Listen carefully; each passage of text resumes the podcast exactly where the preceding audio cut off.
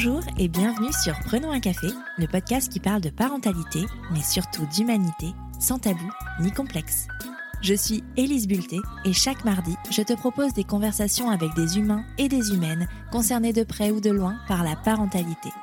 Nous échangeons sur des sujets importants de société, souvent éloignés des contes de fées, mais toujours criants d'actualité. En France, 23,7% des personnes majeures dépassent les baromètres de consommation d'alcool et ont donc une consommation à risque. Derrière ces personnes, il y a des enfants qui vivent les conséquences de cette vie régie par l'alcool. Cette histoire, c'est celle de Camilla Galapia, qui a grandi avec une mère alcoolique. Pour Camille, être fille d'alcoolo, ça voulait dire vivre une enfance comprenant des responsabilités qui n'auraient pas dû être les siennes c'est être sur le qui-vive en rentrant à la maison, ne sachant pas si elle allait se retrouver face à une mère alcoolisée ou sobre. C'est avoir peur que ses amis découvrent ce qui se passait réellement à la maison et avoir honte d'une situation qu'elle n'avait pas choisie. Et puis, Camille est devenue adulte, amoureuse, puis mère à son tour.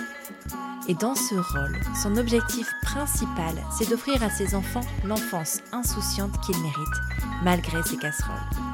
Son histoire, elle l'a d'abord gardée pour elle. Et puis un jour, à l'aube de ses 40 ans, elle a décidé de la partager dans une BD intitulée Fille d'alcoolo, parue aux éditions Larousse. Parce que son histoire, c'est celle de beaucoup d'autres. Des autres qui n'ont pas de référentiel et qui ont besoin d'entendre que quelque part, quelqu'un les comprend. Tu penses être seule à galérer? Mets tes écouteurs et prenons un café. Bonjour Camilla. Bonjour. Bienvenue sur Prenons un café. Je suis vraiment, vraiment contente euh, de te recevoir aujourd'hui. Euh, avant de commencer, d'entrer dans le vif du sujet, est-ce que tu peux te présenter en quelques mots, s'il te plaît? Oui, bien sûr. Merci de m'avoir invité. Euh, c'est à moi d'être ravie d'être là et de pouvoir euh, m'adresser aujourd'hui euh, à vous et répondre à tes questions. donc, je m'appelle Camille. Camilla est un pseudo qui était très très long à trouver. J'ai 41 ans. Je suis maman de deux enfants, deux grands enfants qui ont 16 et 13 ans. Ok. Et comment veux-tu que je t'appelle? Alors, Camille ou Camilla? L'avantage d'avoir un pseudo aussi proche de mon prénom, c'est que euh, je réponds aux deux. Pour l'anecdote, Camille Galapia, c'est comme ça que m'appelait mon grand-père quand j'étais petite. Et c'est pour ah. ça que j'ai choisi ce, pseudo qui est si proche de mon prénom en réalité. Ah, c'est chouette, c'est chouette. Je vais commencer par euh, la, question traditionnelle de prenons un café, tu vas pas y couper. Euh, est-ce que tu as toujours désiré être mère? Alors, je crois que je l'ai jamais intellectualisé, mais que pour moi, être mère, c'était une évidence. J'ai jamais imaginé ma vie sans avoir d'enfant. Et euh, au moment où, euh, avec mon celui qui, qui est mon mari euh, aujourd'hui, bah, les, les, choses ont commencé à se concrétiser et à devenir sérieuses, ça a été pour moi, enfin ça allait, ça tombait sous le sens qu'on allait avoir des enfants. Et mais je, je l'ai, je l'ai jamais, j'ai eu la chance d'avoir des enfants facilement. Et donc, j'ai jamais eu ce doute qu'un jour je pourrais ne pas avoir d'enfant. Donc, pour moi, c'était évident. Ok. Et est-ce que tu avais. Euh, quelle était l'image pour toi de la maternité? Qu'est-ce que ça voulait dire pour toi être mère avant de le devenir? Euh, je pense que l'image de la maternité que j'avais, c'était quelque chose de très entier. En fait, pour moi, c'était vraiment une façon de, de compléter qui j'étais moi. Et alors, euh, je pense qu'on va aborder le sujet après. Je vais peut-être griller un peu des étapes, mais du fait de l'enfance que j'ai eue, je pense que hum, on, on, doit être aimé par ses parents et nos enfants nous aiment. C'est la logique de base un peu de famille fonctionnelle qui. Euh, et je pense que d'avoir eu une enfance un peu compliquée, ça faisait que j'avais besoin de d'agrandir mon groupe de gens aimants, en gros. Et donc pour moi, c'était un peu quelque chose comme ça une idée qu'il fallait que j'agrandisse mon groupe, mon, entourage, ma tribu, mon voilà. Ok. Tu nous parles justement, c'est parfait, moi, pour la transition, tu nous parles de cette enfance euh, euh, chaotique. Euh, aujourd'hui, on, échange dans un certain cadre parce que tu as écrit, enfin, écrit, illustré, tu es autrice, un livre qui s'appelle Fille d'alcoolo. Est-ce que tu peux nous en parler et nous parler de la genèse de l'écriture de ce livre? Oui, alors euh, j'ai écrit Fille d'alcoolo euh, l'année dernière. Euh, j'avais 40 ans et ça faisait un moment qu'en fait je, je, pensais beaucoup, je repensais beaucoup à qui était ma mère quand moi j'étais enfant et qu'elle avait à peu près l'âge que, que j'ai aujourd'hui. Et, je me suis rendu compte que je me, j'avais très peu de souvenirs d'elle parce que le fait qu'elle était alcoolique, donc, euh, faisait que ça avait effacé un peu tout le reste, euh, toute la personnalité, toute la personne qu'elle avait été en dehors de l'alcool.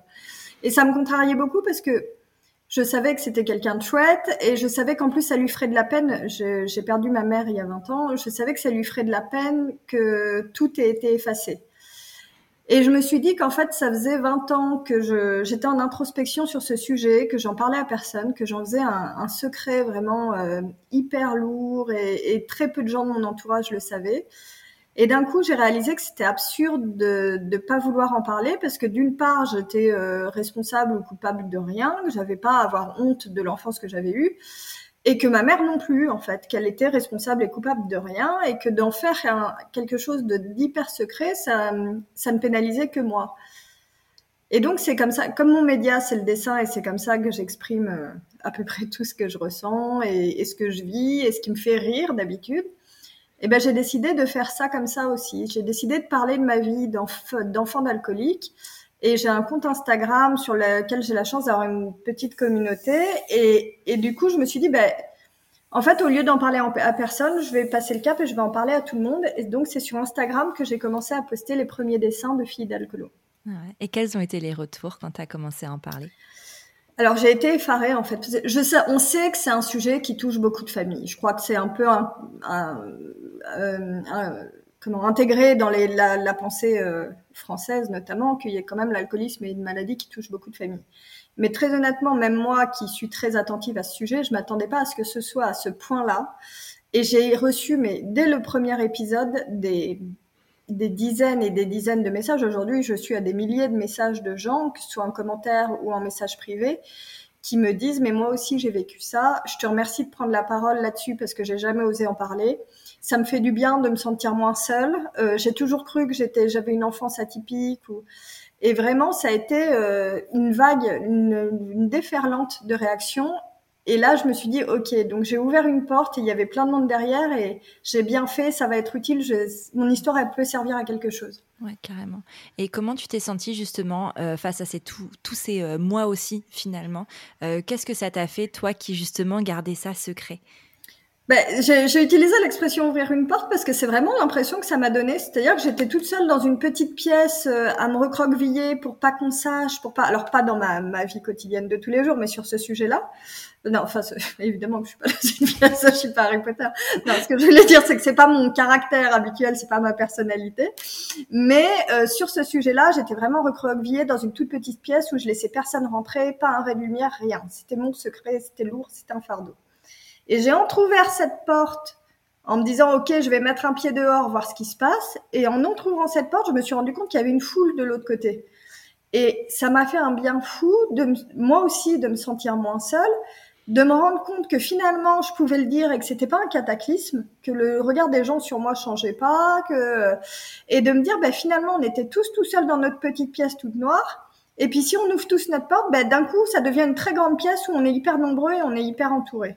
Ouais, c'est fou cette euh, impression de, quel que soit le sujet, quand on a l'impression d'être seul à vivre ça, euh, alors qu'en fait, ben non, en fait, on n'est pas seul à vivre ça. Enfin, il y a pas de, enfin, l'alcoolisme, si par exemple c'est une maladie, c'est qu'il y en a d'autres qui en sont, euh, qui en sont atteints. Donc c'est qu'il y a d'autres personnes qui sont comme toi, qui ont vécu avec un parent alcoolique, un frère, une sœur, enfin peu importe, et qui et qui ont, qui ont justement ces bah, ces mêmes problématiques et qui se sont reconnues dans ton récit. Et c'est la force du partage et du témoignage aussi. Euh, c'est de dire, bah, je raconte mon histoire pas seulement pour qu'elle soit entendue et pour me libérer moi, mais pour justement euh, libérer cette parole et avoir toute cette petite vague de moi aussi, euh, qui, qui est très... Moi, je, l'ai beaucoup avec Prenons un café aussi, tous ces mois aussi. Ah, merci de donner la parole à ces personnes parce que ça m'a touchée. Et toucher une personne, je trouve que quand on a des histoires à partager, c'est c'est énorme et ça, ça donne un sens à ce qu'on fait. Exactement, et surtout quand l'histoire est moche, euh, de me dire bah finalement cette histoire moche, j'aurais réussi à en faire un truc positif, ça sera devenir quelque chose qui aura aidé d'autres gens. Enfin pour moi c'est la meilleure récompense réellement. Je le dis tout le temps, ça paraît hyper cliché, mais réellement c'est ça. Je me dis et même pour ma mère, je me dis bah tu vois maman, il y a quand on lit la BD, on se rend compte que c'est quelqu'un qui a pas eu beaucoup de chance et qui ne croyait pas en elle déjà de base. Et, et, donc, je me dis toujours, elle est décédée comme ça sans savoir ce qu'elle valait, quel gâchis. Et je me dis, bah aujourd'hui, si elle peut assister, assister à ce qui se passe, bah, elle peut être fière d'elle parce que son histoire, elle aide plein de gens et elle aide des mamans à se libérer parce que je reçois des messages de mamans aussi qui me, alors je reçois des messages d'enfants d'alcooliques, mais je reçois aussi des messages de mamans qui me contactent en me disant, euh, j'ose pas en parler, j'en ai jamais parlé, j'ai un problème avec l'alcool, etc. Donc, c'est pareil de permettre à ces femmes de sortir de la honte et de l'isolement et de c'est déjà un premier pas en fait dans le processus de guérison que de reconnaître qu'on a un problème d'alcool et de d'accepter d'en parler donc je me dis, ben voilà, tout ça, tout, tout ça mis bout à bout, je me dis, ce projet, ben, il, il, il a une utilité, il a un sens. Ouais, complètement. Tu le disais euh, juste avant, c'est vrai qu'en France, on a un rapport à l'alcool qui est assez particulier. Euh, c'est, quelque chose qui est très glamourisé, l'alcool. C'est quelque chose qui est euh, mis en avant d'un côté festif et qui est vu comme quelque chose qui, qui fait du bien. quel est toi ton rapport à l'alcool aujourd'hui? C'est une question qu'on me pose beaucoup, mon rapport à l'alcool aujourd'hui, et euh, je suis toujours très précautionneuse quand je quand j'aborde ce sujet. Je, je bois de l'alcool et j'ai toujours envie de dire, mais j'ai un rapport très sain avec l'alcool. Sauf que je trouve que c'est très dangereux de se dire ça, mm. parce qu'il faut toujours être vigilant sur son rapport à l'alcool.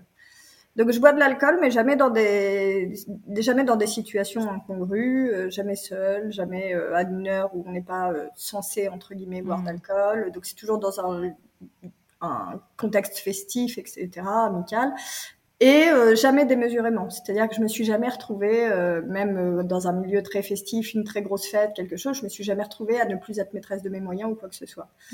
Donc mon rapport à l'alcool à moi aujourd'hui, il est comme ça. Par contre, j'ai un mauvais rapport à l'alcool des autres. Mhm. C'est-à-dire que mon traumatisme, moi, je sais, en fait, je, je fais confiance en mes capacités d'auto, euh, c'est ce qui me reste aussi de mon enfance. Je suis très dans l'autogestion, dans, je fais très attention à, à l'image que je renvoie, à toujours tout bien, euh, tout bien maîtriser. Par contre, je sais pas si les autres vont bien maîtriser leur consommation d'alcool. Donc, je suis très très chiante. Par exemple, pour mon mari, c'est très pénible parce que à partir du moment et, et tous les enfants d'alcooliques le diront, on reconnaît les gens éméchés. On, le sait tout de suite. Alors les gens qui ont euh, qui sont alcoolodépendants euh, encore plus, mais même les gens qui commencent à être éméchés à un, seuil où ça va dépasser ce qui est euh, sympathique, on le reconnaît. Mon mari, dès qu'il a un peu la lumière dans l'œil ou un truc comme ça dans une soirée, je, lui fais des signes. alors maintenant, j'ai plus besoin. Ça fait 20 ans qu'on est ensemble, donc maintenant il sait. Mais c'est vrai qu'au départ, pour lui, ça a été compliqué parce qu'il a fallu qu'il adapte sa propre consommation d'alcool à mon traumatisme à moi. Ouais. Tu lui en avais parlé, euh, parce que tu disais c'est quelque chose que tu gardais euh, secret. Est-ce que tu en avais parlé euh, à ton mari et à tes enfants maintenant qui sont, qui sont grands avant de avant d'en parler au monde entier? Alors, hasard ou pas du tout, et je crois pas du tout, j'ai rencontré mon mari au moment où ma mère est morte, mais réellement, en fait. C'est-à-dire que ma mère était, elle, a été malade, mais très peu de temps. Elle a eu un, un cancer foudroyant qui l'a emporté en deux mois. Et dans ces deux mois-là, j'ai rencontré mon mari. Et donc on est devenus d'abord très amis et, euh, et du coup ma mère étant malade et on est devenus extrêmement amis et donc je lui en ai parlé. Je lui ai parlé de la maladie de ma mère et je lui ai parlé de ce qui avait euh, provoqué cette maladie. Et en fait, ça a permis que nos rapports soient tout de suite sur la sincérité. Je me suis jamais sentie obligée de cacher qui j'étais. Et, et, malheureusement, du coup, il aura jamais connu ma mère. En fait, il ne mm. la connaîtra que par l'image que je lui en ai donnée, puisqu'elle est décédée et euh, on s'est mis ensuite ensemble. Et, euh, et pour mes enfants, euh, je leur en ai toujours parlé parce que je, je prône la, je suis du coup pareil. Un des, des, une des leçons qui m'est restée, c'est que je suis pas pour le secret en famille. Je, je trouve que c'est important de dire les choses et que si on dit les choses de façon simple et naturelle à des enfants quand ils sont petits, ils l'intègrent tel quel. Ils mettent pas l'enjeu émotionnel que tout on peut mettre, que nous on peut mettre. Donc ils l'ont toujours su. D'autant plus qu'encore une fois, ils n'ont pas connu ma mère. Donc pour eux, c'est complètement euh, dépersonnalisé en fait. Ils pouvaient pas juger une personne qu'ils connaissaient pas. Je savais qu'ils auraient pas une mauvaise image d'elle parce que parce qu'ils la connaissaient pas. C'est un personnage pour eux, ma mère. C'est pas mm. quelqu'un malheureusement qu'ils auront côtoyé. Et je pense que par contre l'écriture de la, la, bande dessinée qu'ils ont suivi de très près, ma fille notamment qui est euh, vraiment ma, ma plus grande supportrice, elle a vraiment lu les pages au fur et à mesure. Enfin c'est euh, et c'est là qu'ils ont appris à connaître leur grand-mère et qu'ils en ont eu une autre image. Ok. Euh, dans la BD, en fait, tu l'expliques très bien. Euh, il y avait euh, la maman sobre et la maman alcoolique. Et la maman sobre, c'était la maman que tu voulais, c'était la maman qui était présente pour toi. quand tu as décidé, quand vous avez eu envie d'avoir des enfants avec ton mari, est-ce que la maman que tu as eue, la mère que tu as eue, a eu un impact? Elle t'a fait peur? Enfin, qu'est-ce que tu as ressenti toi en tant que future mère?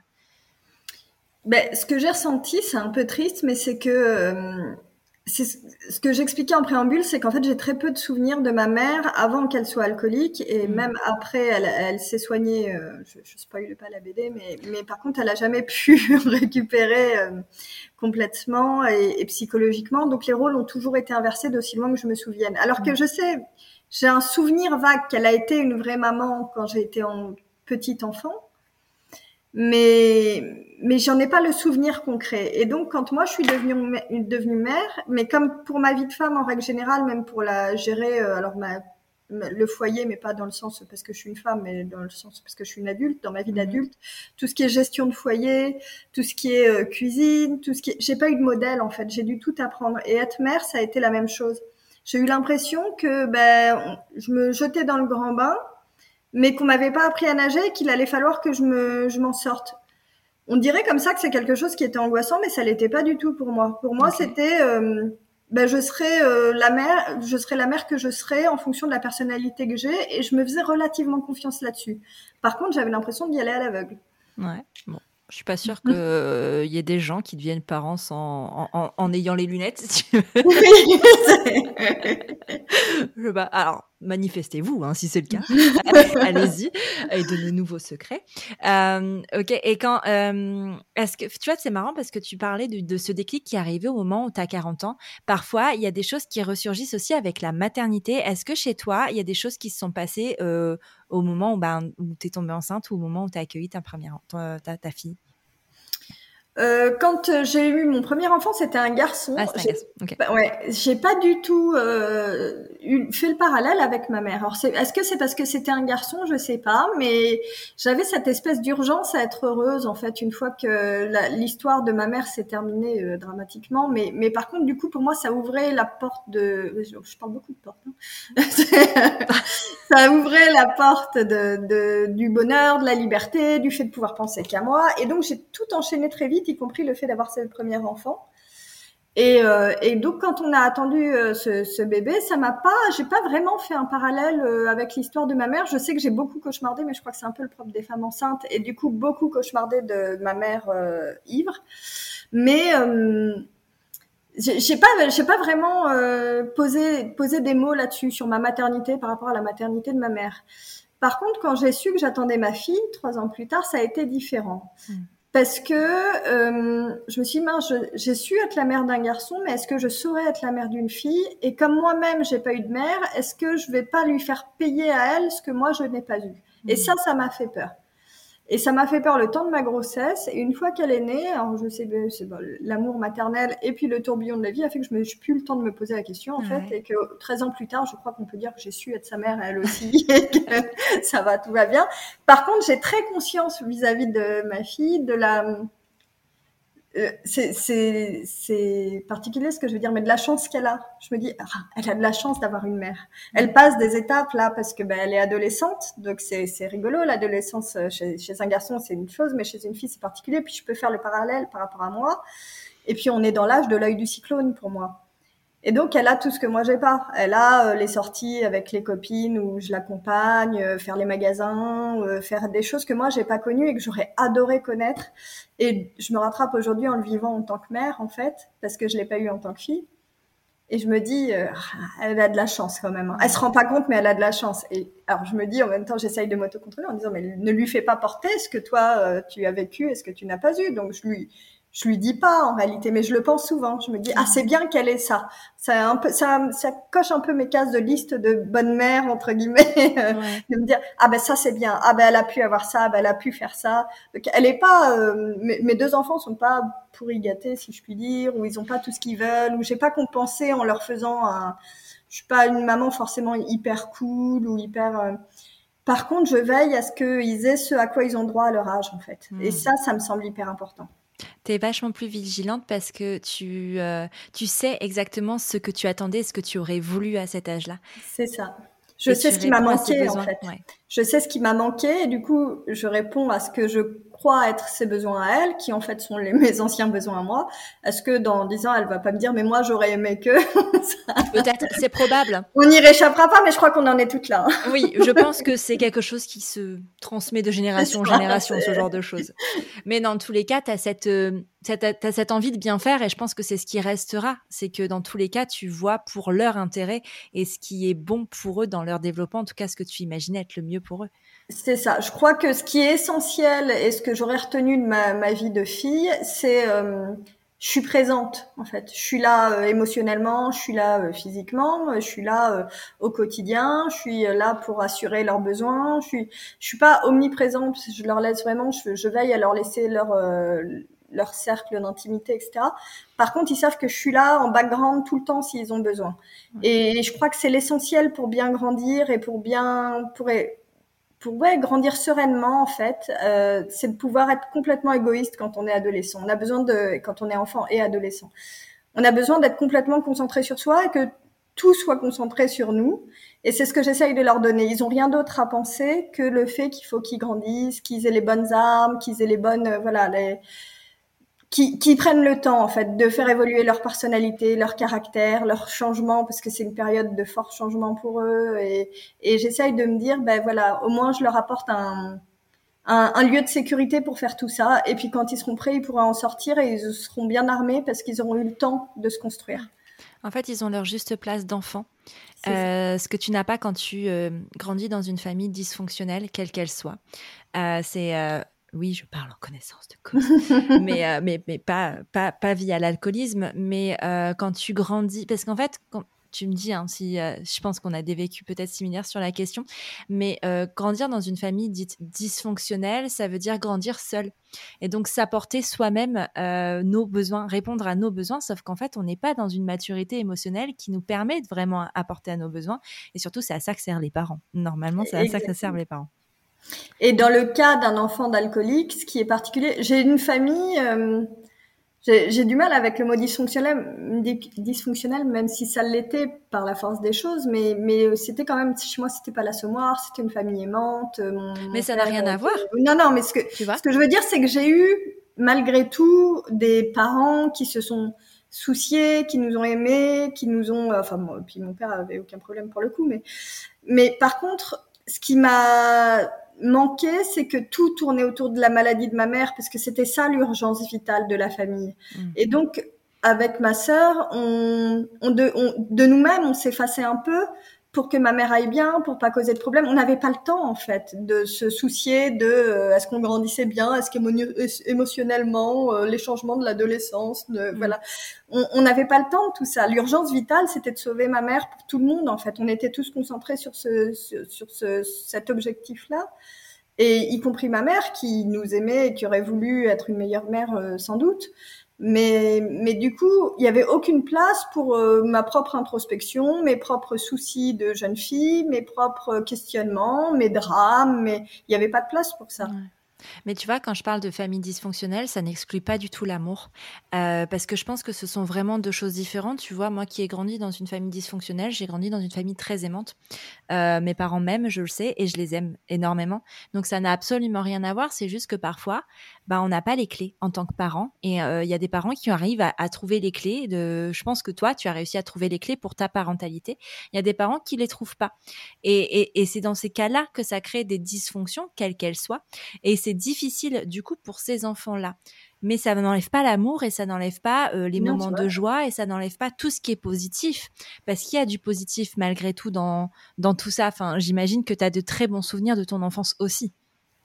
Ben, écoute, euh, j'aimerais te dire oui, mais c'est un peu le problème de l'alcoolisme. C'est ce que je disais en préambule, c'est que ça a, ça a un peu tout effacé en fait. Donc j'ai quelques flashs de trucs sympas euh, qu'on a pu vivre, mais finalement, et c'est comme ça d'ailleurs que je commence euh, la, la BD, c'est finalement j'ai assez peu de souvenirs de mon enfance. En dehors de l'alcoolisme de ma mère ou de la sphère qui était en dehors de ma famille, donc euh, de ma sphère amicale, je me rappelle bien de l'école, je me rappelle bien des copains, je me rappelle bien de tout ça.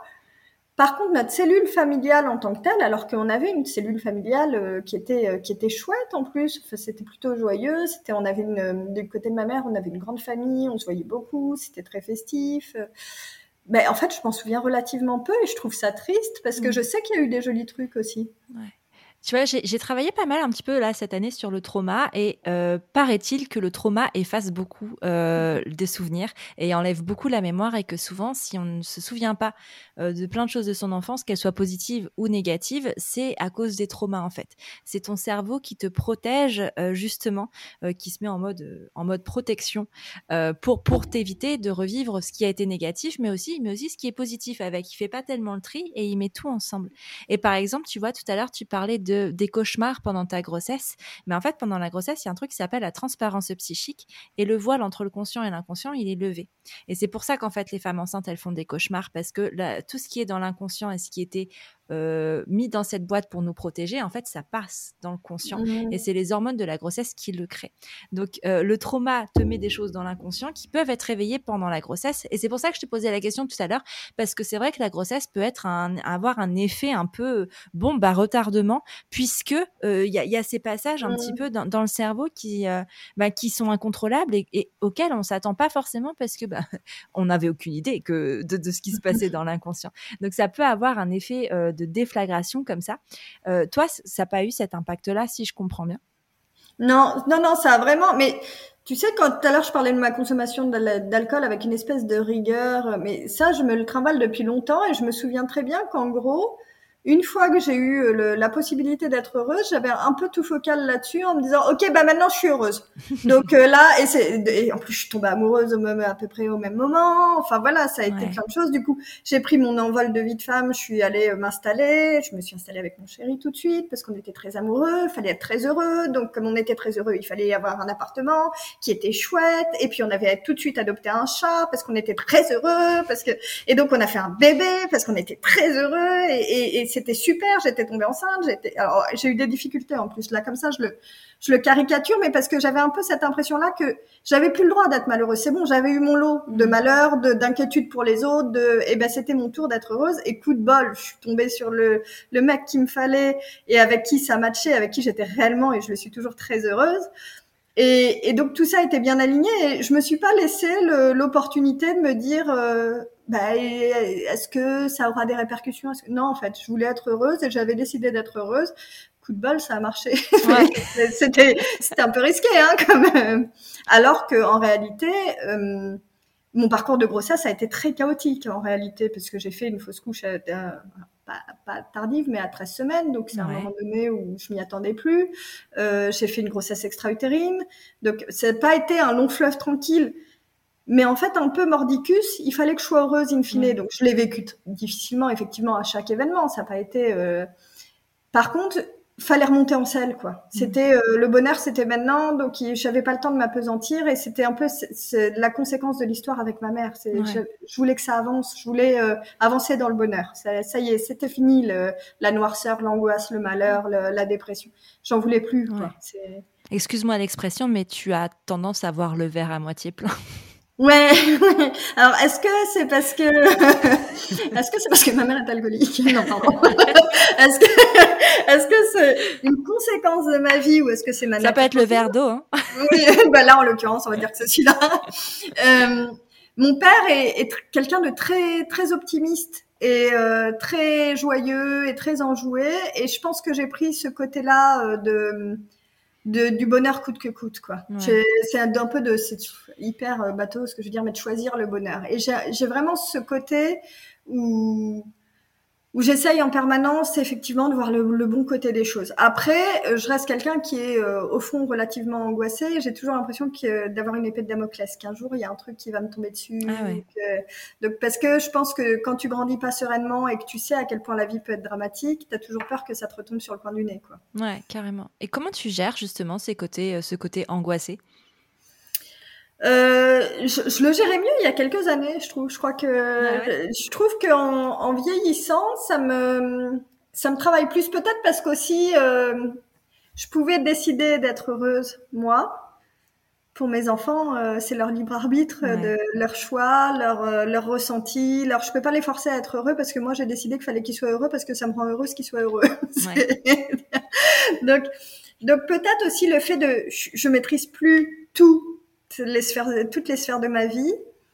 et ben c'est quelque chose qui me rend un peu plus angoissée, un peu plus nerveuse. Alors j'essaye de, de, lutter contre ça parce que justement, enfin c'est insupportable. Je peux pas être responsable du bonheur de tout le monde et c'est en plus c'est très désagréable pour les autres. Donc euh, j'essaye de pas être comme ça tout le temps contre le fric. Mais mais c'est une lutte pour moi. Je me rends compte que c'est difficile. J'ai une très grosse appréhension parce que mes enfants maintenant donc ont 13 et 16 ans mon fils, je commence à me dire que les études supérieures, elles pointent le bout de leur nez. Il est en première, on nous parle euh, baccalauréat, on nous parle parcoursup, on nous parle. Et, et je suis en province, et donc s'il veut faire des études, il va devoir partir de la maison. Et enfin, pour moi, c'est un drame, quoi. C'est vraiment. Et j'essaye de me dire non, mais il faut pas que du coup, t'aies compensé le fait de pas avoir de mère en étant euh, la mère absolue. Il faut que si j'ai bien réussi mon rôle de mère, oui, il va partir, oui, il va être épanoui dans une vie euh, en dehors de sa mère. Sinon, c'est que j'ai loupé mon, job. Mm. Mais ça, c'est mon travail sur moi. ouais, c'est ce qu'on dit. C'est quoi l'expression? Petits enfants, petits soucis et grands enfants, voilà, euh, grands soucis.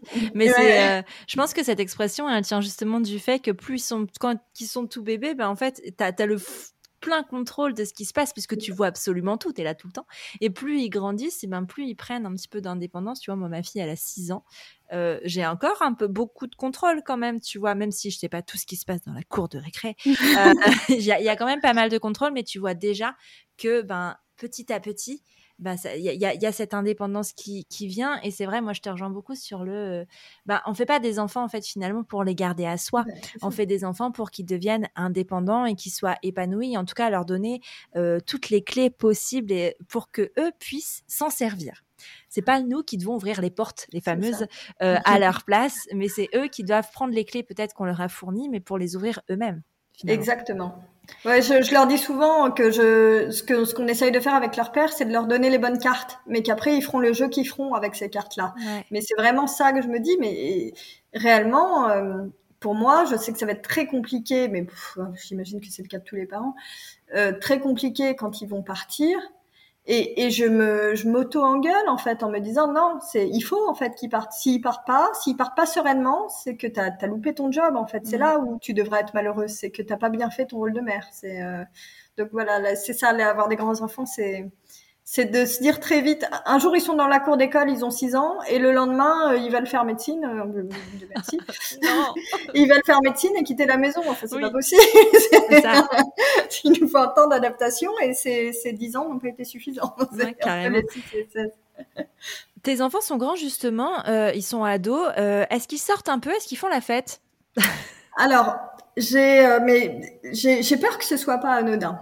J'ai euh, ma fille, elle a 13 ans, donc elle est encore, euh, encore, jeune. Elle sort pas mal avec ses copines et tout, mais bon, vraiment sous sous bonne garde. Mon fils a 16 ans et c'est pas du tout un fêtard, ni c'est pas un grand sociable. C'est quelqu'un d'extrêmement sérieux, de très rigoureux. Ben, c'est ce que je, disais justement. Il, il, a prévu de faire médecine. C'est un grand bosseur. Euh, c'est, euh, il a des règles morales qui me font rire parce que on dirait des fois je lui dis mais enfin t'as, as un vieux monsieur de, de 75 ans coincé dans le corps d'un garçon de 16 ans. Quoi. C'est euh, parce qu'il est vachement sérieux, vachement. Et bon, je me dis forcément, j'y suis pour quelque chose. Bon, il a l'air très heureux et épanoui comme ça. Mais du coup, ça retarde le moment, parce que j'imagine que c'est ce qui induisait ta question. Ça retarde le moment. Je suis si prévisible. non, parce que c'est quelque chose qui m'a beaucoup travaillé, qui va me travailler, je pense, plus pour ma fille, qui est plus festive. Mais pour l'instant, il est hors de question pour lui d'avoir euh, de, de, consommer de l'alcool. Enfin, c'est le diable, la cigarette, c'est le diable, et c'est très bien comme ça. Mais, euh, mais du coup, on n'est pas du tout dans cette optique-là, parce qu'en plus, je sais pas si tu as entendu que le gouvernement a décidé d'avancer l'âge du permis de conduire à 17 ans. Ah, il paraît, oui. Euh, ben nous, c'est l'année prochaine, du coup. Donc, il devait faire la conduite accompagnée, il a passé son code, et puis là, on se dit, bah non, du coup, il va avoir 17 ans, donc c'est un peu con. Et, et, je dis ça parce que c'est un truc qui m'a toujours euh, beaucoup travaillé, les histoires d'alcool, de volant, de copains qui ont bu, etc. Et je crois que pour l'instant, en tout cas avec mon fils, on est euh, plutôt à l'abri de ça. À chaque fois, les gens me disent oui, enfin, tu ne connais pas ton fils, son jardin secret. Si, en fait, je le connais hyper bien. Il est beaucoup à la maison, on est très proches, et pour le coup, je le vois ne pas sortir. Donc, euh, il va voir ses copains, mais qui sont comme lui. c'est donc pour le coup, pour l'instant, c'est très très trop raisonnable en mmh. fait mais c'est quelque chose qui me terrorise et je sais qu'encore une fois, je vais devoir lâcher prise parce que ce sera avec les cartes que je leur aurai données qui prendront les bonnes décisions. Mais pour moi, c'est terrible. Et leur gestion, alors il y a le fait, il y a l'alcool des autres et leur propre gestion de l'alcool. Pour moi, un de mes cauchemars absolus, ce serait que mes, mes enfants soient alcooliques. Pour moi, ce serait réellement, pour le coup, je dis le culte du bonheur, le verre à moitié plein, machin. Pour moi, ce serait réellement, mais le drame de ma vie, ce serait ça. C'est euh, un, conjoint, euh, c'est terrible, ce que je veux dire, mais moi, je, sais que j'aurais pas pu revivre ça avec un conjoint. C'est pas possible. C'est même mon mari euh, que j'aime infiniment, il le sait que c'est quelque chose. Je ne me, je me pas subir un drame pareil. J'imposerai pas à mes enfants quelque chose comme ça. C'est quelque chose où je sais que c'est exclu. Un enfant, mes enfants, ce sera toujours mes enfants, ce sera toujours mes bébés en fait, même quand ils auront 30 ans et euh, et, si jamais j'étais confrontée à leur maladie à une détresse telle, d'une part, je serais rongée de culpabilité, et en même temps, je me sentirais complètement démunie. J'aurais, vraiment l'impression que, même avec l'expérience de, l'alcoolisme que je peux avoir aujourd'hui, je, serais démunie. Je ne saurais pas comment les aider. Pour moi, ce serait vraiment, c'est mon pire cauchemar. C'est vraiment, pour moi, c'est vraiment quelque chose de très, très angoissant. Est-ce que tu euh, as déjà fait euh, un peu de prévention autour de l'alcool ben, Surtout s'ils ont suivi un petit peu l'écriture, enfin euh, la mise en place de ta BD, j'imagine qu'ils ont, ils ont été sensibilisés au sujet, mais est-ce que vous en parlez? Euh, alors, on en parle, euh, ouais, on en parle un peu et on leur fait part de notre, nos propres réflexions. Par exemple, euh, on, est des anciens Parisiens en fait. On est arrivé en Vendée il y a cinq ans. Euh, on était hyper contents de pouvoir quitter la région parisienne. On a grandi tous les deux à la campagne, donc on avait vraiment envie de, de retourner à cette vie-là et d'offrir ça à nos enfants on dirait que ça n'a aucun lien, mais en fait, ça a un lien. Et, euh, et donc, on a acheté une très belle maison à la campagne, une maison en pierre, enfin vraiment l'image d'Épinal qu'on avait de la maison à la campagne. Et avec ces bons moments, sont venus l'idée de tiens, euh, ben, on prend un, verre euh, au moment de l'apéro, on se réunit tous autour de la table en famille, donc tous les quatre, et donc vraiment léger, moi un verre de vin blanc et mon mari une bière. Vraiment pas un truc. Et puis en fait, on, s'est rendu compte que euh, bah, du côté sympa parce que c'était la nouveauté, c'était devenu le côté systématique. Et c'est là où on a dit non, ben non, en fait, c'est pas possible. Du coup, si c'est systématique, c'est non. Et on, l'a exprimé en fait euh, librement parce qu'on s'est dit ah non, bah tiens, on arrête l'apéro tous les soirs, c'est n'importe quoi. Euh, on va pas prendre de l'alcool tous les jours. il en est hors de question. Donc c'est comme ça qu'on inculque aussi à nos enfants qu'est-ce que la normalité avec l'alcool et surtout que même quand on a l'impression qu'on gère bien, bah, qu'il faut toujours être vigilant parce qu'en fait, il y a toujours des moments où les choses peuvent, justement parce qu'on a l'impression de bien gérer, que les choses peuvent nous échapper. Complètement. Euh, mais de toute façon, le fait de boire de l'alcool tous les jours, c'est la définition, enfin, ça fait partie de l'alcoolisme en fait. À partir du moment où on a besoin de boire de l'alcool tous les jours, c'est qu'on est alcoolique à, partir du moment où on a besoin d'alcool, c'est qu'on est mm. alcoolique. Euh, le problème, c'est aussi que les, les recommandations euh, de santé publique sont un peu contradictoires sur le sujet, parce que on nous dit qu'il faut pas euh, boire plus de deux verres d'alcool par jour. Alors je sais plus l'autre fois j'ai vu ça, c'était complètement. Les chiffres sont peut-être pas bons, hein, donc, mais pas tous les jours. Mais qu'en même temps, il n'y a pas de conséquences sur la santé en dessous de 10 verres par semaine. Donc euh, dans les chiffres, ça rentre pas en fait. Il y a quelque chose qui marche pas. Donc je trouve qu'en fait on on nous éduque mal à la gestion de l'alcool. L'alcool, ça doit rester quelque chose de, à mon sens, quelque chose d'exceptionnel. C'est quelque chose qui est pas euh, nocif, qui est pas négatif, si ça reste exceptionnel et que ça devient pas un, un but en soi. Ouais. Mais en même temps, euh, dans les médias, dans les séries télé, dans tout ça, enfin l'alcool a quand même une place importante et est vu comme quelque chose de glamour. Moi, je pense à l'image de cette femme qui après sa journée de travail de working girl va se servir un verre de vin euh, comme pour se récompenser finalement de cette journée de travail. C'est l'image qui est renvoyée euh, aux personnes, aux, aux, ados aussi, parce que dans les séries pour ados, euh, parfois, enfin, euh, il y a des séries pour ados qui sont assez trash sur le sujet euh, de l'alcool, de, de, la consommation de drogue. Euh, et, et, finalement, alors, je sais pas si c'est très français, hein, mais, euh, mais vraiment, c'est quelque chose d'assez euh, ben, normalisé, en fait, finalement, l'alcool. Et on pense, ben, qui est éduqué vraiment à, à sa consommation à l'alcool, à part ben, quelqu'un qui a justement un trauma lié à ça? Mais complètement, et même de la part de nos dirigeants, quand on voit les, les images au salon de l'agriculture où chaque président depuis des décennies euh, va boire euh, la bière, le vin, le machin, en fait, c'est montrer quelque chose. Alors oui, ça fait partie du patrimoine euh, français, sauf que c'est on peut pas l'utiliser comme si c'était quelque chose d'anodin. On les verrait pas fumer, une bonne clope euh, entre eux. enfin non, c'est. et pourtant c'est la même chose. Et pourtant, c'est la même chose. Quand on voit euh, Emmanuel Macron euh, de, dans le vestiaire de je sais plus quel match, euh, qui descend une Corona pour faire rire les copains du vestiaire, euh, il la descend cul sec. Enfin, moi, c'est une image qui m'a choquée parce que je me suis dit, c'est pas, je suis pas, je suis pas bégueule, c'est pas le côté de descendre, mais, mais c'est l'image qui renvoie et de la, la banalisation de cet acte, comme si ça le rendait cool de faire ça. C'est ça qui m'a gênée. C'est qu'il l'a fait pour être cool et il faut qu'on arrête avec ce truc de l'alcool rend cool. Dans les séries, c'est tout le temps comme ça. Alors, soit on a effectivement, je le dis dans la BD, la Brie Vanderkamp qui va boire des verres de chardonnay. Mon Dieu, elle est alcoolique, mais elle boit quand même très classe. Soit on va avoir aussi ce côté... Euh, comme si c'était rigolo. Je pense par exemple à une série alors, qui est pas hyper bien marché, donc je suis pas sûre que ça va parler à grand monde, mais euh, avec la Monica de Friends. Euh, ah, mais si. Cougar Town. Je connais cette série. Elle a toujours, elle a un verre comme ça, un géant. Ça. même moi, ça m'a fait rire en fait. Et, et, donc elle remplit toujours son verre. Et en fait, c'est l'équivalent d'une bouteille de vin, et donc elle est tout le temps là en train de boire des coups. Comme... Et, et c'est un gag. Et moi, moi aussi, ça m'a fait sourire. Encore une fois, je suis pas. Euh, mais je me dis finalement, ça renvoie encore une fois, et c'est dans toutes les séries qu'on a ça, c'est ces images en fait où l'alcool est rigolo, rend cool, rend... ils sont jamais euh, avachis sur le trottoir, la tête, la tête entre les jambes, euh, comme c'est comme ça en fait d'être bourré, c'est pas d'être cool et rigolo, c'est en fait on se maîtrise plus, c'est on se met dans des situations qui sont dangereuses, on est incohérent, on est un peu pathétique, c'est ça la vraie image de quelqu'un de sous. Ouais. C'est euh, et c'est pas ce qu'on nous montre, on nous montre que quand on boit, on est un sacré fêtard et un sacré rigolo et que c'est sympa de te, te côtoyer ben, c'est pas vrai. Non, puis c'est pas vrai, mais d'autant plus qu'en fait, ce sont des acteurs qui sont pas vraiment saouls quand ils tournent les scènes. Et que s'ils avaient vraiment été saouls, ben en fait, euh, euh, la voix est vraiment différente. Euh, on sait pas. Enfin, on a l'impression d'être classe parce que on se sent un peu puissant de l'alcool, mais en fait pas du tout. C'est complètement l'inverse en fait. Exactement.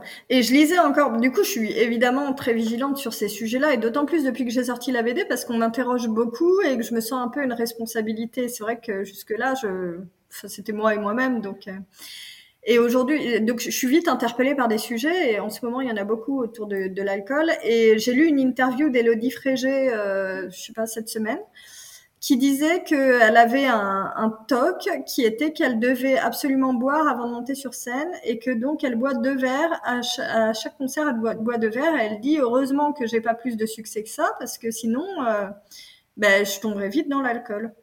Et je me dis mais à partir du moment c'est pas en fait c'est pas le l'alcoolisme c'est pas que en termes de fréquence. À partir du moment où on peut pas faire quelque chose sans alcool c'est un problème je crois. Et, et ça m'a fait de la peine pour elle c'est, euh, je me dis, c'est, c'est triste quand même qu'une jolie jeune femme talentueuse, euh, brillante, enfin, elle a l'air d'être quelqu'un de chouette, quoi. Enfin, qui que ce soit, en fait, ça aurait été triste. Mais là, je, visualisais, en fait, qui elle était. Et je me suis dit, bah, c'est quand même triste parce que est-ce qu'elle se rend compte que non, c'est un problème déjà, en fait? Ouais, carrément.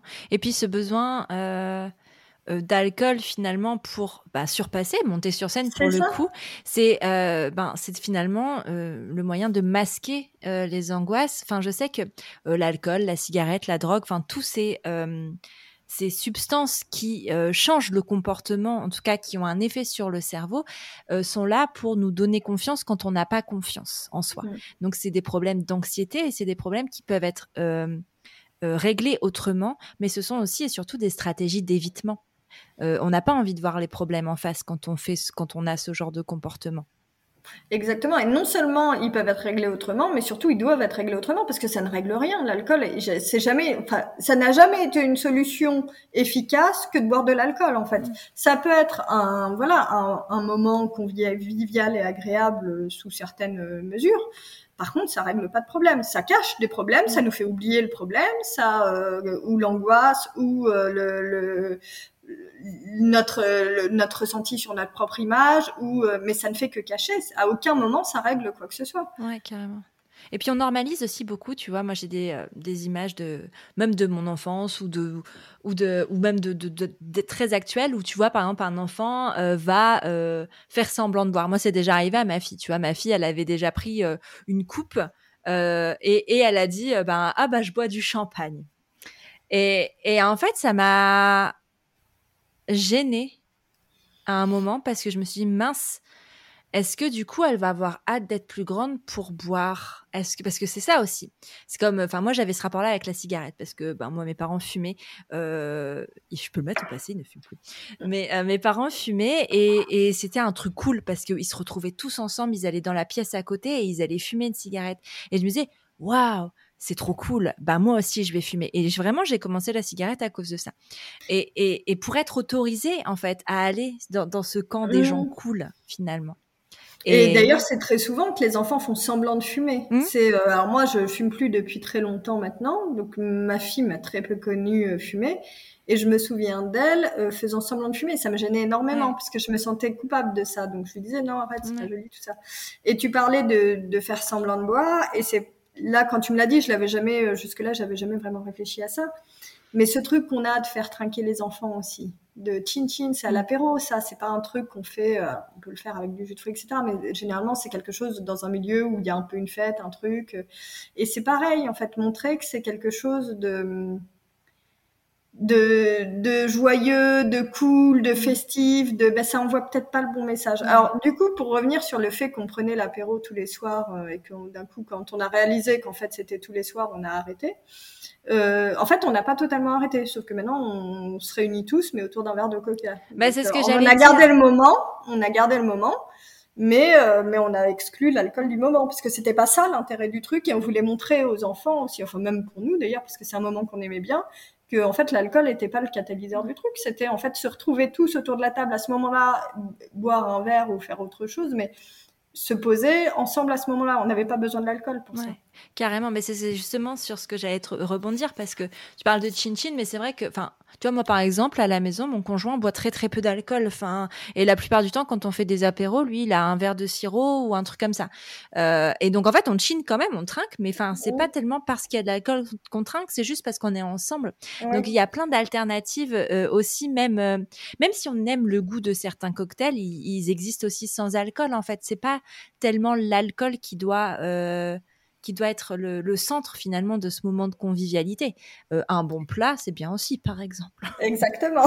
Sauf qu'on trinque moins avec les assiettes. Oui, c'est vrai. Je je sais pas, un chocolat chaud, ça va être la saison, non? Non, mais c'est vrai que l'alcool a, une place. On est en train, je trouve, doucement de déconstruire ça et de s'interroger. Je vois là, tu as dû entendre parler du scandale des, campagnes de pub là qui ont été retoquées par le ministère, euh, les campagnes de prévention bah, c'est des choses maintenant qui interpellent, qui choquent, qui on est en train de déconstruire tout ça, ce rapport à l'alcool, cette, cette systémisation de l'alcool. Mais c'est ancré depuis tellement longtemps. C'est euh, tellement euh, quand tu arrives dans un hôtel, l'image ça va être qu'ils vont enfin c'est un hôtel classe dans un cadre un peu particulier, c'est que tu as une bouteille de champagne qui t'attend parce que tu es censé boire de l'alcool, tu vois, c'est un truc euh, tu nous mettrais la même image avec une belle bouteille de jus de fruits mais même pour moi, dans mon inconscient, ce serait moins classe, ce serait moins. Euh, mais tout ça, c'est parce qu'on a été habitué à ça. Quand tu fais un bon dîner, tu offres le bon vin, tu. Donc, faut pas tout perdre. C'est encore une fois, j'ai pas du tout mm. exclu l'alcool de ma vie, c'est pas la question, mais. Mais par contre, toujours s'interroger sur quelle place a l'alcool et est-ce que l'image qu'on envoie, c'est euh, c'est l'image qu'il devrait avoir, c'est-à-dire quelque chose qui malgré tout est dangereux en fait, qui provoque. Enfin, c'est, je crois que c'est la deuxième cause de mortalité. Euh, non naturel ou quelque chose comme ça. Enfin, c'est vraiment, c'est énorme l'impact de l'alcool. Puis il y a plusieurs, euh, plusieurs formes. Est énorme. Ouais. Parce que ça peut être ben, des maladies, mais ça peut être les accidents de voiture aussi qui sont causés par l'alcool. Ça comprenait tout ça, effectivement. C'était euh, et maladies, et les, les, les, accidents, et les suicides. Euh, voilà, c'est, mais du coup, en fait, ça en devient la deuxième cause. C'est, terrible, quoi. C'est vraiment, c'est un, un, problème de santé publique. Et, et je trouve que c'est important d'une part d'en parler pour protéger les gens et que qu'on qu'il y ait un vrai, une vraie réflexion sociétale sur notre consommation à l'alcool, sur les malades, les alcoolodépendants aussi. Moi, j'ai c'était euh, ma terreur de que mon livre soit mal reçu par les, les personnes euh, malades parce que à aucun moment, ce que je souhaitais, c'était accabler ces gens qui, pour moi, sont effectivement malades. Enfin, c'est pas pour moi, d'ailleurs, c'est un fait. Ils sont malades et qu'il faut accompagner. Ils ont besoin de soins et, et c'est essentiel. Il faut qu'eux aussi sortent du tabou de la maladie parce que ça ne fait que renforcer le, le syndrome dépressif et l'isolement et donc l'alcoolisme. Mon, mon, sujet, il n'était pas là. Mon sujet, il était, mais attention, autour de ces gens gravitent d'autres personnes qui sont victimes collatérales. Par contre, il y a un vrai, vrai sujet à prendre en main là-dessus. Mmh. Carrément, Carrément. Oui, parce que tu vois, on parle de ces euh, morts, par exemple, décès liés à l'alcool, mais les dommages collatéraux peuvent aussi entraîner ce genre de choses en fait parce que quand on est traumatisé par euh, par ben, justement le fait d'avoir grandi autour de quelqu'un d'alcoolique ou quand on a ce genre de choses ben, en fait ça impacte aussi euh, le corps ça impacte aussi le, la santé mentale beaucoup. Et, et, et, en fait tout ça il faut pas les faut pas les mettre de côté. En tout cas enfin euh, ta BD, moi, je l'ai, je l'ai adoré, vraiment dévoré. Euh, c'est ce que je te disais en off. C'est, euh, j'ai, je l'ai trouvé euh, très pertinente et très, enfin très, elle fait sens en fait. On comprend ce que, même, même sans le vivre, en fait, on comprend le ressenti et et pas blâmant, en tout cas pour les personnes malades. Enfin, en tout cas, moi, je l'ai pas, je l'ai, je l'ai pas vu comme ça. Je, je mais parce que les personnes alcooliques ou même dépendantes de la drogue, on dit toujours que c'est de leur faute. Euh, elles sont toujours blâmées ces personnes, alors qu'en fait c'est pas le cas. Euh, il y a toujours quelque chose derrière en fait. J'ai beaucoup réfléchi à ça parce que je me disais mais pourquoi est-ce qu'on a cette image-là? On n'a pas l'image de, enfin, on n'ira jamais dire à quelqu'un qui a un cancer et Dieu merci, euh, mon Dieu, c'est ta faute si tu as un cancer ou oh regarde-le, oui ben normal avec son cancer. Enfin, ce serait odieux en fait. Tout le monde trouverait ça révoltant et on aurait tous raison. Et en fait, je pense que la, la dépendance, on est actif dans la maladie. En fait, on, les gens ont l'impression euh, qu'il suffirait de ne pas boire pour plus être alcoolique. Sauf qu'évidemment, c'est beaucoup plus compliqué que ça. C'est bien sûr que les personnes alcooliques, si elles pouvaient se contenter de ne pas boire, elles le feraient toutes. Personne choisirait une fois qu'ils sont sombrés dans l'alcoolisme. Personne ne choisirait de, rester alcoolique si ça, ce serait trop simple. Et le fait qu'on soit actif, qu'on ait qu'on fasse une action qui provoque la maladie, je pense que c'est ça qui crée aussi le, mauvais regard. Après, peut-être parce que je suis du bon côté de la barrière et que, j'ai la chance d'avoir une communauté bienveillante. Et je trouve que l'image est beaucoup plus aujourd'hui, beaucoup plus euh, bienveillant sur les, les alcoolodépendants que ça ne l'était quand j'étais enfant. Mm. J'ai appelé ma BD fille d'alcoolo, c'est volontairement provocateur parce que c'est comme ça que je me sentais. J'ai, à aucun moment j'ai considéré ma mère comme une alcoolo parce que c'est dégradant et c'était volontaire que je le mette dans le titre. Mais par contre, en tant qu'adolescente, c'est comme ça que je me sentais. J'avais l'impression d'être la fille de l'alcoolo de service. Aujourd'hui, j'espère que c'est moins vrai. Aujourd'hui, j'espère que ces gens-là bénéficient d'un peu plus de bienveillance, d'un peu plus d'écoute et qu'il y a encore beaucoup de chemin à faire, mais qu'en tout cas, on est sur le début du chemin. Mais l'alcoolisme est une maladie, euh, enfin, est un problème de santé mentale. Et la santé mentale, dans toutes ses formes, est quelque chose qui, alors, évolue, hein, clairement, l'image qu'on a de la santé mentale évolue, mais qui c'est encore toujours difficile à assimiler. Mmh. Euh, quand on n'en est pas euh, atteint d'un problème de santé mentale, de dire, mais bah, en fait pourquoi enfin si, si mais si t'es déprimé ben va marcher comme si ça pouvait être euh, être la solution et comme si c'était euh, ben si facile que ça comme tu le disais. Comme si c'était notre propre volonté parce que c'est dans le cerveau. C'est ça et que bon secoue-toi un peu. Si tu veux aller mieux tu maintenant en fait c'est bah oui évidemment personne n'a envie de déprimer personne n'a envie euh, enfin c'est c'est c'est c'est encore plus accabler une personne qui souffre alors d'alcoolisme, de dépendance en règle générale, ou qui a des troubles de la santé mentale, ou qui de dépression. C'est encore plus l'accabler comme s'il était responsable de ce qui lui arrivait, que c'était vraiment vraiment un échec quoi. C'est euh, et puis, enfin, souvent, les, enfin, il y a plusieurs facteurs. Enfin, tout est lié. Quand on a euh, de l'alcoolisme, c'est que potentiellement, il y a un autre aussi problème de santé mentale derrière. Souvent, il y a un fond dépressif. Ouais. Donc, euh, donc, en fait, les deux sont liés. Et non, c'est pas si facile que ça. Mais par contre, il y a des médecins qui peuvent aider. Euh, il y a des, des spécialistes en, en, en addictologie qui peuvent justement aider ces personnes-là. Exactement. Alors non seulement c'est pas si facile que ça, mais c'est même extrêmement dur. Hein. C'est une maladie. Il faut vraiment voir quand on a une personne alcoolique dans son entourage. Euh, moi, je le dis souvent aux gens qui me contactent pour me dire qu'ils sont en train de se soigner, ou je leur dis mais bravo pour votre courage, vous êtes des lions, parce que parce que ça demande une force et un courage et au quotidien en fait. C'est Sisyphe, c'est tous les jours. Il y a ce truc des alcooliques anonymes qui est un peu connu parce que on le voit beaucoup dans les séries de c'est un jour après l'autre faut se dire chaque matin, se lever et mener ce combat-là. Le combat contre la dépendance. Il faut, il faut, ça demande un courage. Et moi, je suis hyper admirative de ces gens qui arrivent à s'en sortir, qui, qui arrivent à guérir et à reconstruire leur vie. Enfin, c'est extrêmement difficile. Et heureusement qu'il y a effectivement des médecins, des centres pour les accompagner, parce que euh, parce que c'est un combat, un combat qui est colossal et c'est un combat seul avec soi-même qu'on doit mener tous les jours de sa vie. Quand on est alcoolique, on est alcoolique toute sa vie. Et moi, je suis hyper euh, impressionnée par le courage de, ces gens qui arrivent à se soigner. et je sais pas si moi je serais suffisamment courageuse pour mener ce combat-là. Je, je, pourrais pas le parier. Et donc, quand on a une personne qui souffre d'alcoolisme dans son entourage et qui essaye de soigner, euh, soyons là. C'est bien le minimum qu'on puisse faire parce que vraiment, c'est pas quelqu'un qui se laisse aller, c'est pas quelqu'un. Au contraire, c'est quelqu'un qui est extrêmement courageux et qui arrive à remonter les manches là où tout le monde pourrait pas forcément le faire. Mmh.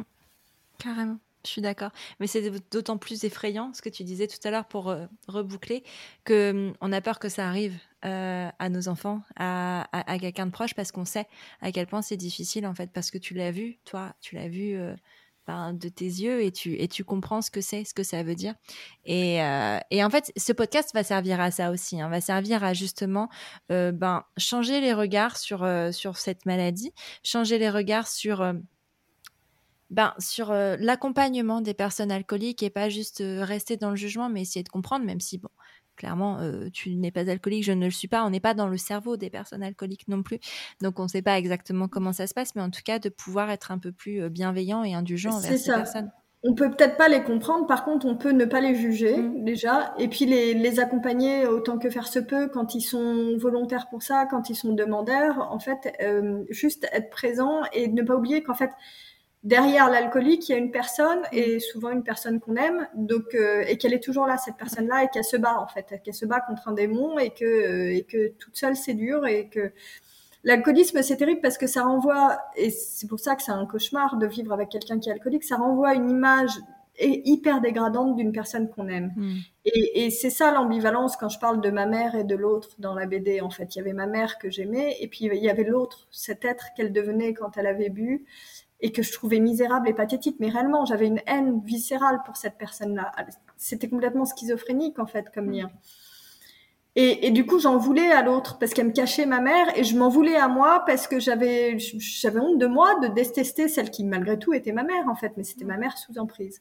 Et c'est ça qui est difficile quand on est un proche d'alcoolique, c'est de réussir à ne pas oublier qu'il y a quelqu'un derrière. Parce que l'image qui est renvoyée quand il est sous emprise de l'alcool, elle est terrible terriblement dégradante et on veut pas voir ça et on est en colère qui nous fasse subir ça en fait. Ouais. Et euh, mais en même temps, c'est aussi important de se préserver en tant que proche d'alcoolique. Euh, comment, euh, comment on peut se préserver? Ben, j'aimerais pouvoir répondre à cette question. Je ne sais pas comment on peut se préserver parce que, et d'autant plus quand c'est un parent, on est tellement imprégné au quotidien, c'est tellement, ça prend tellement toute la place que c'est très compliqué. Moi, la seule chose que je peux dire de mon expérience aujourd'hui, c'est que, et c'est ce que j'ai essayé de faire aussi euh, avec cet ouvrage, c'est mon, mon, rêve, ce serait, enfin mon rêve. Ce que j'aimerais vraiment, c'est qu'il soit distribué dans les CDI des collèges et des lycées pour pouvoir atteindre les gamins qui aujourd'hui vivent la même chose que ce que moi j'ai vécu et qui, comme à l'époque, peuvent en parler à personne, n'ont personne vers qui se tourner, se sentent seuls, ont honte et qui voient que non seulement ils sont pas seuls, qu'en plus ils ont à avoir honte de rien, ils sont responsables de rien, ils sont coupables de rien, et qu'en plus de ça, on, peut s'en sortir en fait. L'alcoolisme de, de, notre parent, c'est pas notre histoire à nous, c'est une partie de notre histoire. Par contre, on peut décider que notre histoire derrière elle soit différente. Et donc la seule chose que je pourrais dire, c'est que ces gamins-là, aujourd'hui, j'aimerais qu'ils soient écoutés, qu'ils soient accompagnés et que dans le processus de soins d'un malade alcoolique, quand un malade alcoolique fait une euh, démarche pour être soigné, ça veut dire qu'il est prêt à en parler, qu'il est prêt à en parler avec ses proches, qu'il est voilà, qu'il est euh, sorti au moins temporairement de la honte, du tabou, du secret. Et j'aimerais que dans le parcours de soins, il y ait toujours systématiquement un rendez-vous qui soit pris avec les proches et notamment avec les enfants, avec une équipe de, psychologues qui, qui va pouvoir faire le point avec l'enfant de ce qu'il est, traverse, ce qu'il a traversé, de son ressenti vis-à-vis de son parent, de ses craintes, de ses peurs, que ces enfants-là soient pris en compte dans la prise en charge de la maladie parce que c'est des gamins qui se retrouvent avec des bagages hyper chargés dont personne les délestera et soit, comme moi, ils ont la chance de réussir finalement leur vie, à s'en sortir et avoir au fur et à mesure délesté les bagages. Et puis aujourd'hui, ma valise, elle est vide et c'est cool, mais ça m'a pris 20 ans. Alors que si ça se trouve, si je l'avais fait étant gamine, ça aurait été beaucoup plus rapide. Et, je me dis, il y a plein de gamins qui vivent aujourd'hui le, même drame. Et puis je le sais parce que j'ai eu écho de ça par mon Instagram, par... Euh, et je me dis, merde, encore aujourd'hui, en fait, on est... Euh, 30, presque 30 ans plus tard après mon histoire.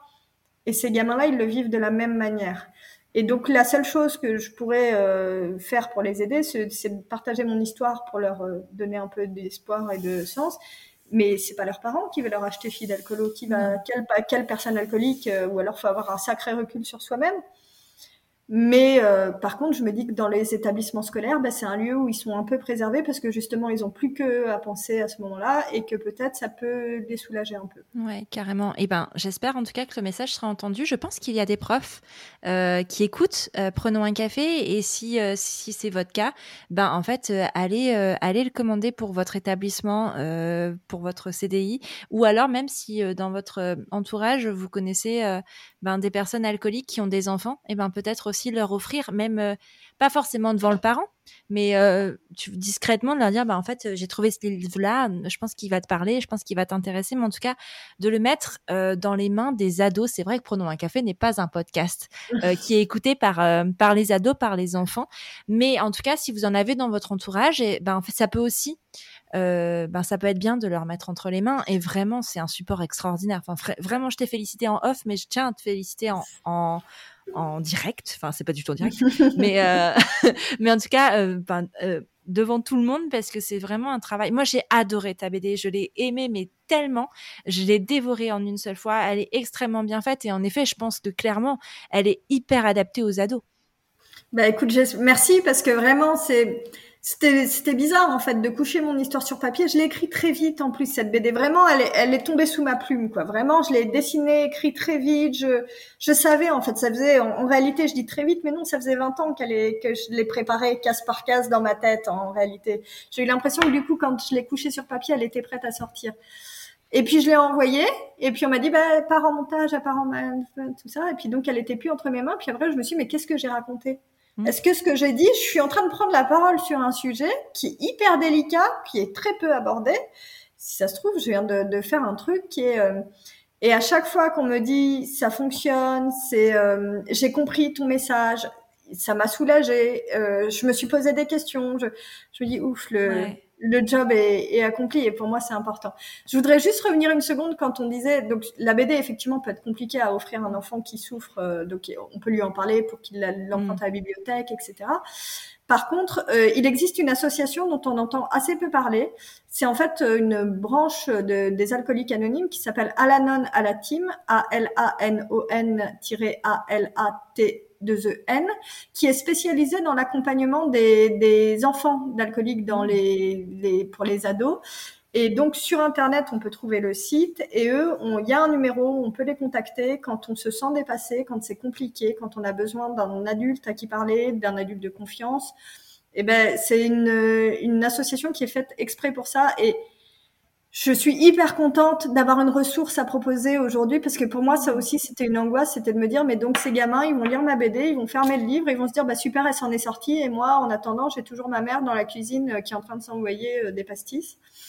Et pour moi, ça, c'était terrible et je voulais pas les laisser comme ça. Et, donc, dans mes recherches, j'ai découvert cette association qui a un peu de mal à se faire connaître alors qu'elle est d'une utilité vraiment essentielle et donc qui n'hésite pas, ces enfants, à les, les contacter. Ouais. Mais en tout cas, on, on, fait en sorte de lever le voile et de lever le tabou. Euh, et tu le fais, je pense, très bien grâce à ton travail. Merci beaucoup, Camille, pour, euh, pour tes mots, pour tout, pour cette BD. Euh, on va aborder les points techniques de la BD. Donc, elle s'appelle Fille d'alcoolo. Euh, j'ai plus, en fait, il est en bas. J'ai plus le nom de l'éditeur en tête. C'est c'est Larousse. Larousse, voilà, c'est ça. bah oui, en plus. c'est édité chez Larousse. Une petite maison d'édition. je ne sais pas si tu connais. Bah, écoute, j'en ai vaguement entendu parler. Je crois que je les ai vus passer sur Question pour un champion quand j'étais. non mais on plaisante, on plaisante. Mais oui, c'est chez Larousse.